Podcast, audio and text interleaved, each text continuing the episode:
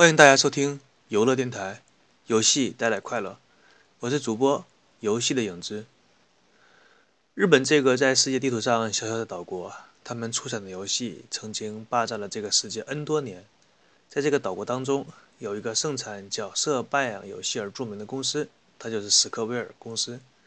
那么接下来的时间，让我为大家讲述一下这个公司的故事。火炉旁，最好的位置永远留给说书人。那些曾经感动过我们的游戏，那些制作出这些好游戏的公司，在岁月流逝当中，还有谁记得他们的故事？我是与大家分享故事的游戏的影子。那么这一期继续给大家讲史克威尔公司在那个年代是怎么一步一步将已经有那么庞大的受众人群的情况下，将一部电影一步一步的丢进垃圾桶里的。这个说实话也挺不容易的。在电影播放以前，已经有了那么多的。观众期待一部电影，你还能把它做烂，做的糟糕，做的赔钱，这也是一种本事。下面让我们来看一看这部电影的相关技术人员对这部电影的看法。这里有许多棘手的问题，或许你会问，制作这一类电影是不是很简单，是不是不简单？但是我们在试图建立一个新的标准和新的电影类型，这并非是仅仅为了完成一部电影。同样是一个精神病患者的发言，听起来如此的疯狂，又如此的不切实际。下面是这部电影的发行方哥伦比亚影业的总裁，他的发言。他说：“这是一部完全未来派的电影，它将会是一部技术与创意的结合体，完全由 CG 动画构成的电影，将开创电影历史的先河。它会给电影业带来一次强烈的震荡。”这个电影制作成之后呢？对电影界倒是没有什么震荡，倒是让史克威尔公司从盈利的山上震了下来，荡在了亏损的沟里。那么，这样一部耗资了1.6亿美金是如何花出去的呢？首先，史克威尔公司在夏威夷的一处风景区建立了一个技术工作室，来自于全世界二十多个不同国家，超过两百多名的艺术家和技术人员汇聚在这里。现在终于多少理解一些为什么那些技术专家和艺术家总是在世界各地的旅游，因为总是有这样大头的公司挥金如土的请他们到风景区去工作。如果说一定要在这部烂片当中要硬是挑出一个亮点的话，那么就是这部电影的画面确实看起来还是不错的。我们平心而论。为了制作出这么精美的画面呢，史克威尔公司当初将人物的表情基本上做出了一个在当时那个年代的极致。在为了让这个表情看得生动，几乎是让每一个像素都进行了严格的调整，并且人物的表情还会跟着配音演员的配音有着紧密的关联，让它显得更加生动。为了能够更高效地将这一点六亿美金全部给造掉，当时史克威尔公司还请来了那个年代几乎可以说是在影视业当中声音最好听的人类，把他们聚集在一起来为这一部电影来配音。为了让 CG 动画中的人物的动作能够流畅，史克威尔公司不惜吃重金，在这个工作室里面建筑了一个独立的动作捕捉室。在这个房间里，动作模型的演员们，他们身穿着黑色的紧身套服，全身被放置了三十七个高倍的反应器，并且还用音箱播放着电影中的剧情对话，将整个背景的特效全部演奏出来，让角色跟随着这样的声音做出相应的动作，并且还在整个工作室周围摆放了十六个。高倍高速的特殊摄像机，这样的摄像机可以无声并且快速的发射出红外线来记录出这些所有动作演员们的动作。在当时那个年代，一张静态的 CG 图像做出这样的一个静态的图像，这种技术已经很成熟。但是你要把这个 CG 图像做成动态的，基本上还处于一种刚起步的阶段。如何要让 CG 动画模拟人类的运动，包括发丝的飘动以及衣服的运动，都是要解决的问题。不像现在《古墓丽影》的海飞丝这种技术已经很成熟了，只要给个参数或者鼠标拖动一下。但是在当时那个年代，这个还没有这种概念，只是有很多人想尝试一下。在当时的那个科技水准之下呢，用电脑制作一个栩栩如生的人类角色，是很多 CG 相关技术人员的一个小小的梦想。大家就可想而知有多么难。那么，《最终幻想》的电影版为了实现这些技术人员的梦想，特意开发了一个在他们内部使用的工具软件。要知道，在此之前呢，所有的 CG 工作者都没有想过要这样做，不是因为想不到，是因为实在是太花钱了。但是史克威尔公司人傻钱多嘛，所以就做了一个这样的软件。为了让这个人物形象变得更加逼真，还为此。制定了非常高的一个标准来衡量人物如何算是栩栩如生。在做好人物之后，下一个要解决的问题就是要怎么样处理光影在动画当中的效果。为了处理这样一个效果，他们甚至动用了 CGI 的图形工作站，这样可以让他们使用多角度的镜头和光照。啊，这里大致说一下，CGI 图形工作站在现在来说可能不算什么，很多游戏的那个。制作团队都都拥有这样一个设备，但是说在当初那个年代，CGI 的图形工作站那只是有军方背景或者是国防一类的设施才会动用这种东西，大家可想而知它的造价有多么昂贵。使用这样的图形工作站呢，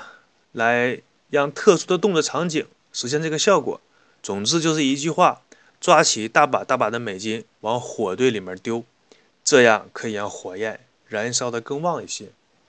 在一系列的败家行为之后，这部电影终于上映了。但是它的结果是地球人都知道的，就是失败了嘛？但是为什么会失败呢？为什么这样一部备受关注的游戏题材制作出的电影，却几乎遭到了全世界的嘘声？这个本来可以创造出电影新时代一样的作品，改变历史进程一样的一个一部电影，究竟在什么地方失败了？对于这一点，有很多人提出了自己的想法，在此也跟大家分享一下，算是一种讨论吧。为了能够详细的分析一下这部电影的失败原因，我们先看一下这部电影的宣传。它的宣传标语是“史上最细腻的 CG 制作，巨额投资，哥伦比亚影业参与制作，暑期档大作，明星担演拍明星来担任全程的配音，玩家们喜闻乐见的标题。”最终幻想，据说这样一个广告具备了一切商业大片的条件，但也只是据说了。这其中最关键的错误呢，就是在于史克威尔公司对于这样一部电影它的定位。就像我在前文当中跟大家说的，你这样一部电影是拍给思想家和哲学家看的，而不是拍给普罗大众看的。大众的想法永远是直线的，永远是单一的，永远是简单的。稍稍有一点转弯的地方，就会让大多数人直接撞在树上。如果猪在脑筋急转弯的时候撞在树上了，那么绝大多数人就会撞在猪的身上。脑筋急转弯永远是大部分人猜不出的谜语。那这样一个表达了坂口博信个人意志的影片，想试图在游戏和电影两个行业当中建立一个不朽的石碑，以这样一个定位来看，想实现商业片的价值，这甚至说。都不能说是一个笑话，是一个欢乐的谎言。以上呢是我个人的观点，接下来呢拿来给大家分享一下别人的观点。首先是日本游戏批评杂志，他当年是这样评论的：他说，《最终幻想》这部电影呢，电影不是游戏，不能靠技术来说话，也不能靠烧钱来吸引观众们的眼球。本来应该是成功的电影，却认为坂口博信自己的意志而失败。这只能说明史克威尔公司的悲剧，也是坂口博信创作生涯的悲剧。这段话听起来有些长，总结一下就是：史克威尔公司和坂口博信，你们不作死就不会死。接下来的评论出自于芝加哥论坛。芝加哥论坛说，电影的剧情设计让主题过于接近，或是偏执的去涉足一个神秘而且不能被正常人所能理解的空间。这和商业片的精神恰好完全相反。这一层的意义上来说，《最终幻想》电影版甚至比不上《古墓丽影》和《生化危机》的电影版。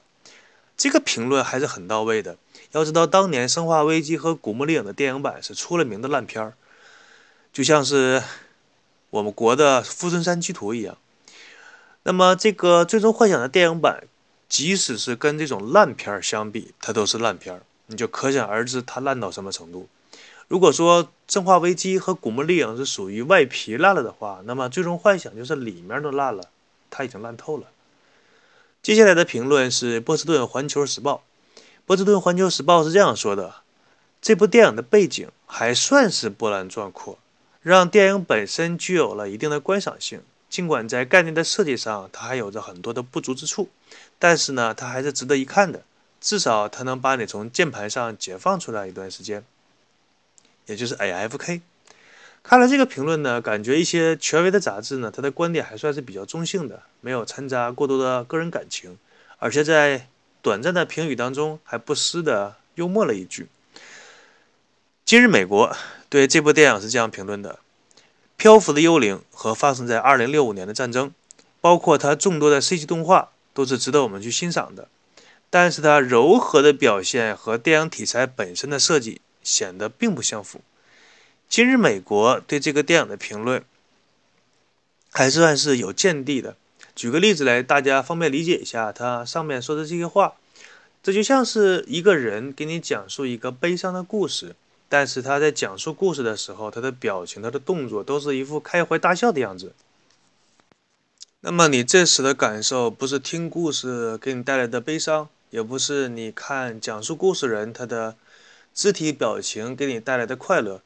而是感到一阵阵的诡异，因为他的表情。和他所述说的故事内容完全不相符。这个呢，就是今日美国所要表达的一个评论观点。纽约时代他说，按照技术统计来表明，看这部电影的时候呢，在其中找到一个和你自己相符合的角色，比你看电影当中所讲述的故事更加有趣。啊，纽约时代的这个评论很含蓄啊，把这句话说的明白一点，就是说。这个故这个电影呢，其实没什么故事，或者说这个电影的故事呢，不是你所能理解的。娱乐周刊杂志说，按照人们正常的看法，会把注意力集中到电影所描述的故事当中，包括这个故事给他们带来的情感交流和精神上的影响。但是更多的时候呢，他们是不愿意在看电影的时候去注意电影向他们展示自己未来的生活是一个什么样的样子。同样是一个比较含蓄的评论，翻译成白话文就是说，这个电影实在是没有什么故事，你就随随便便看看风景就好了吗？那么漂亮的 CG 动画，你还要什么？要什么自行车？在经过了这样一个巨大的惨痛失败之后呢，史克威尔公司宣布彻底的退出了电影行业。说的好像他曾经在电影行业里混得风生水起一样啊！事实上，他也就是说，在电影行业的门口往前迈了一步，但是步子迈得太大，以至于扯了蛋，结果被门槛狠狠地绊得摔了一跤，摔得鼻青脸肿的，兜里的钱全部在跌倒的时候被电影行业的小偷给偷走了。然后他起来之后，发现自己本来挺富有的，但是突然之间变成了穷光蛋。想一想，算了吧。这个电影行业江湖险恶，我还是不混了吧。于是就往往回又迈了一步，从电影行业的门口又退了回去。从电影行业的门口往后退一步，退出去之后呢，顿时觉得身心舒畅。那么现在史克威尔艾尼克斯公司变成什么样子呢？老一点的玩家都是有目共睹的，手游大厂史克威尔艾尼克斯嘛，对不对？那么今天这一期节目呢，就与大家分享到这里。我是与大家分享故事的游戏的影子，祝大家开心快乐。